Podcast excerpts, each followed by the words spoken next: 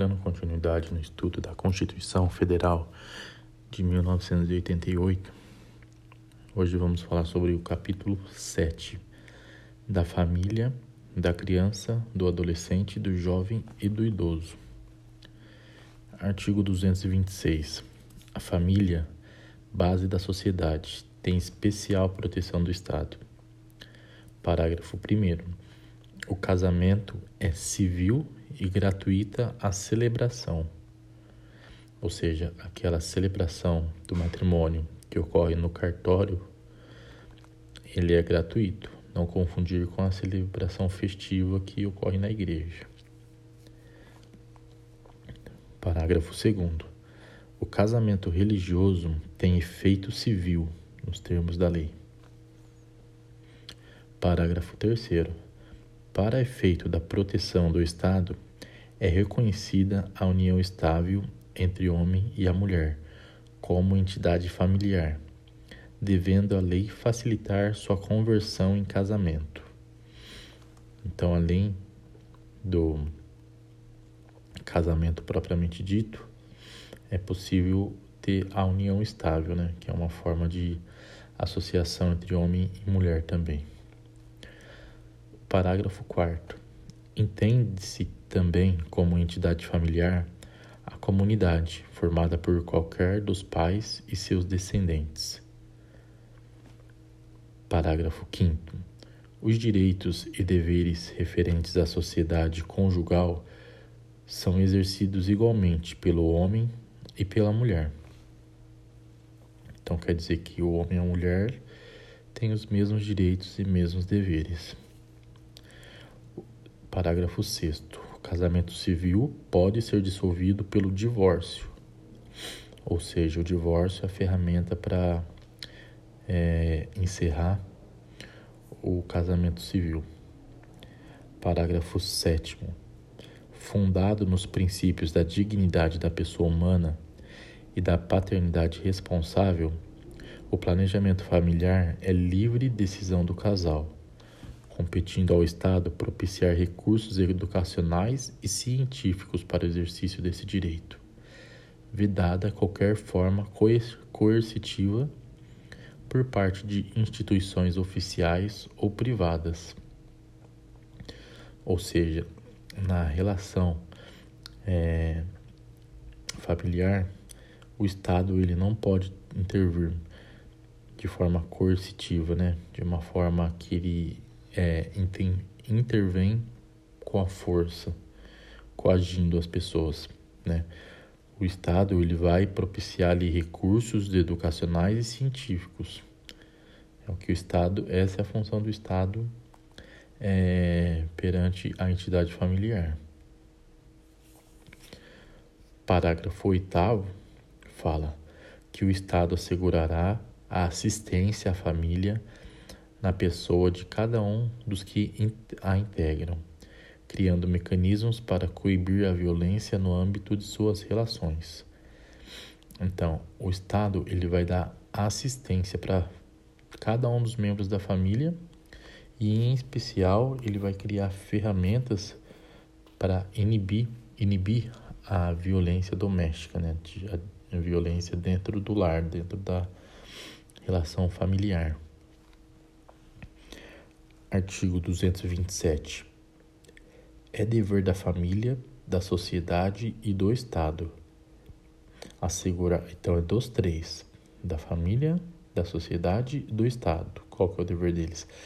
Assegurar a criança, ao adolescente e ao jovem com absoluta prioridade o direito à vida, à saúde, à alimentação, à educação, ao lazer a profissionalização, a cultura, a dignidade, ao respeito, à liberdade e à convivência familiar e comunitária, além de colocá-los a salvo de toda forma de negligência, discriminação, exploração, violência, crueldade e opressão.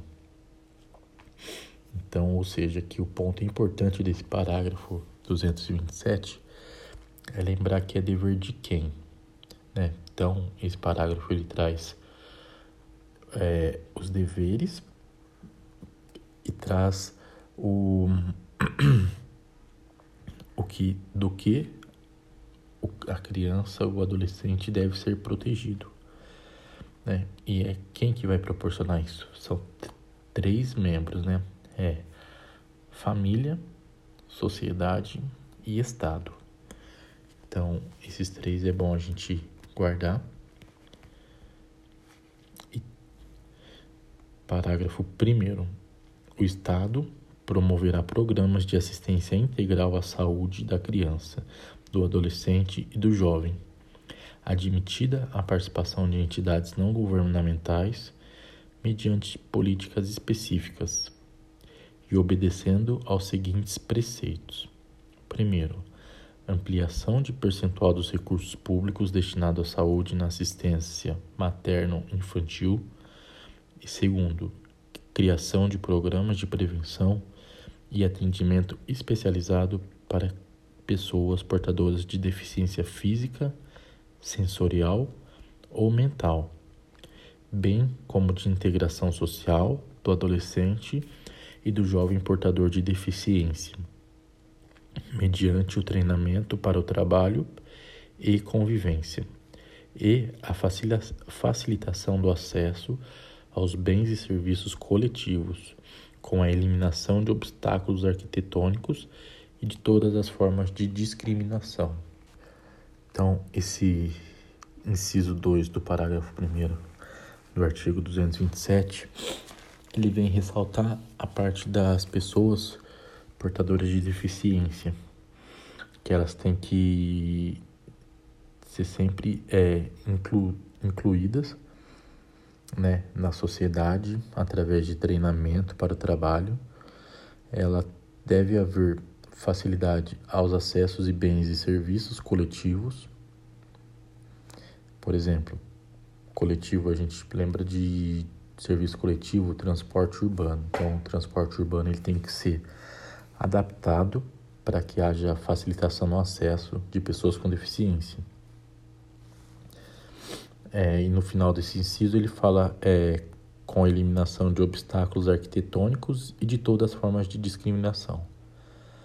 Então, obstáculos arquitetônicos a gente entende de parte de arquitetura, né? Então, em um banco não pode haver somente acesso por escadas, tem que haver um acesso por rampa para um cadeirante poder estar tá adentrando e utilizando os serviços. Então, esses obstáculos arquitetônicos devem ser eliminados, né, para que não haja nenhum tipo de discriminação, né, que daí seria uma forma de estar tá discriminando quem não consegue se locomover de quem consegue se locomover. Parágrafo 2 diz: a lei disporá sobre normas de construção dos logradouros e dos edifícios de uso público e de fabricação de veículos de transporte coletivo, a fim de garantir acesso adequado às pessoas portadoras de deficiência.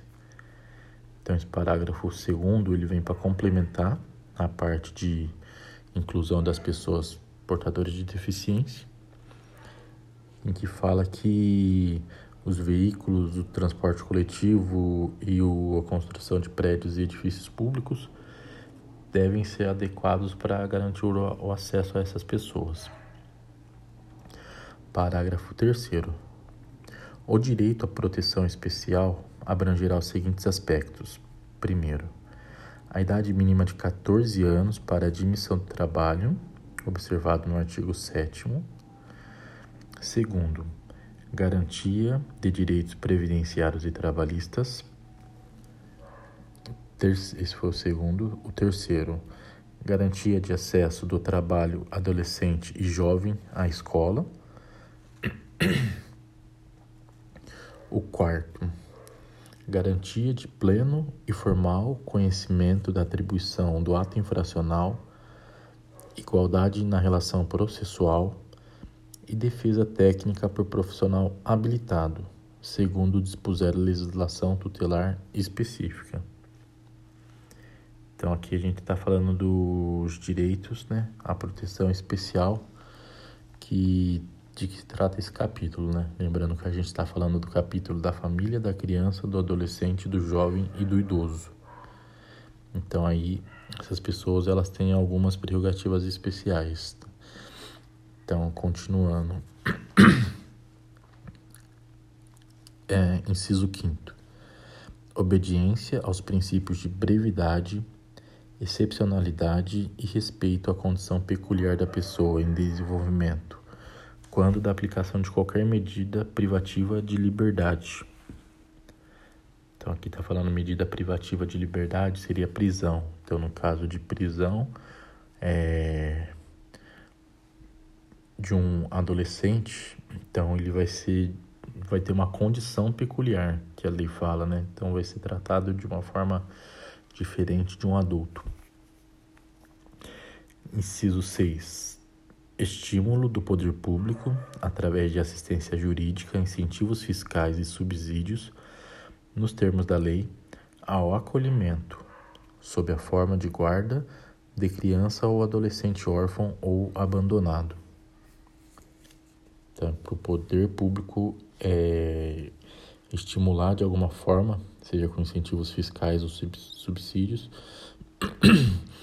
a, a adoção, né, a guarda de crianças e adolescentes órfãos. Sétimo, programa de prevenção e atendimento especializado à criança, ao adolescente e aos jovens dependente de entorpecentes e drogas afins.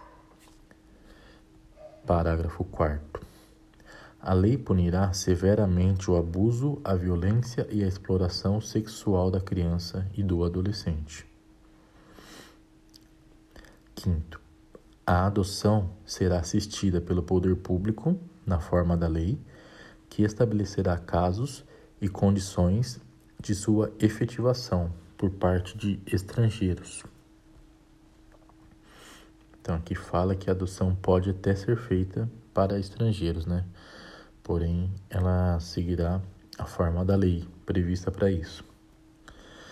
Sexto, os filhos, havidos ou não da relação do casamento ou por adoção, terão os mesmos direitos e qualificações, proibidas qualquer quaisquer designações discriminatórias relativas à filiação.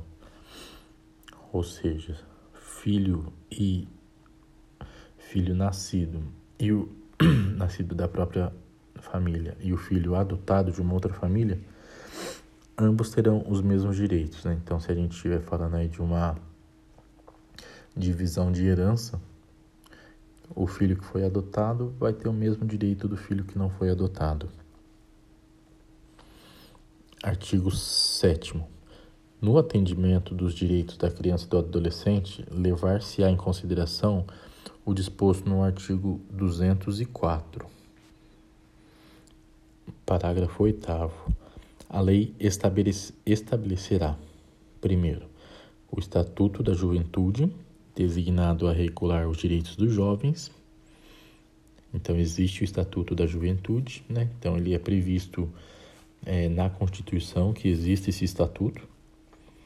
Segundo, o Plano Nacional de Juventude, de duração decenal, visando a articulação das várias esferas do poder público para a execução de políticas públicas. Então, quer dizer, é, o plano, da nacional, é, plano Nacional da Juventude, com uma duração de 10 anos, então de 10 em 10 anos é elaborado um plano nacional de políticas voltadas à juventude. Artigo 228. São penalmente imputáveis os menores de 18 anos, sujeitos às normas legais da legislação especial. Ou seja, quem é menor de 18 anos, né, que é considerado, a gente conhece popularmente como menor de idade, então eles não podem ser penalizados, eles não podem ser é, enquadrados, cumprir aquela pena que existe na, no Código Penal. Então, cada crime tem uma pena, porém, menor de 18 anos eles são penalmente imputáveis eles não podem ser penalizados. Porém, eles são sujeitos às normas da legislação especial, ou seja, existe uma legislação especial que é diferente do Código Penal, que é voltado para para regulamentar a como que o jovem infrator cumprirá uma pena. Então é diferente. Então ele por isso que chama normas da legislação especial. Artigo 229. Os pais têm o dever de assistir, criar e educar os filhos menores. E os filhos maiores têm o dever de ajudar e amparar os pais na velhice, carência ou enfermidade. Então, aqui no artigo 229 é uma questão bem de. É, da educação do, do. o pai vai ter que passar para o filho e o depois, quando o filho estiver adulto, o filho haverá, filho terá que cuidar do pai, né? Então, acaba sendo uma via de mão dupla ali, né? Primeiro o pai cuida do filho e na, na velhice o filho cuidará do seu pai. Então isso é determinado na Constituição também. Tá? Para finalizar, o artigo 230 diz: a família, a sociedade e, os estado, e o Estado têm o dever de amparar as pessoas idosas, assegurando sua participação na comunidade, defendendo sua dignidade e bem-estar, garantindo-lhes o direito à vida. Ou seja, né, então os idosos que tanto já fez pela, pela comunidade, pelo país em si, eles devem ser amparados, né? Então eles devem ter o apoio depois de velhos da família, da sociedade do Estado, né? Então, a família não pode abrir mão dos idosos, nem a sociedade, o Estado tem que prover políticas para ampará-los. Então, isso é o que a Constituição diz no artigo 30.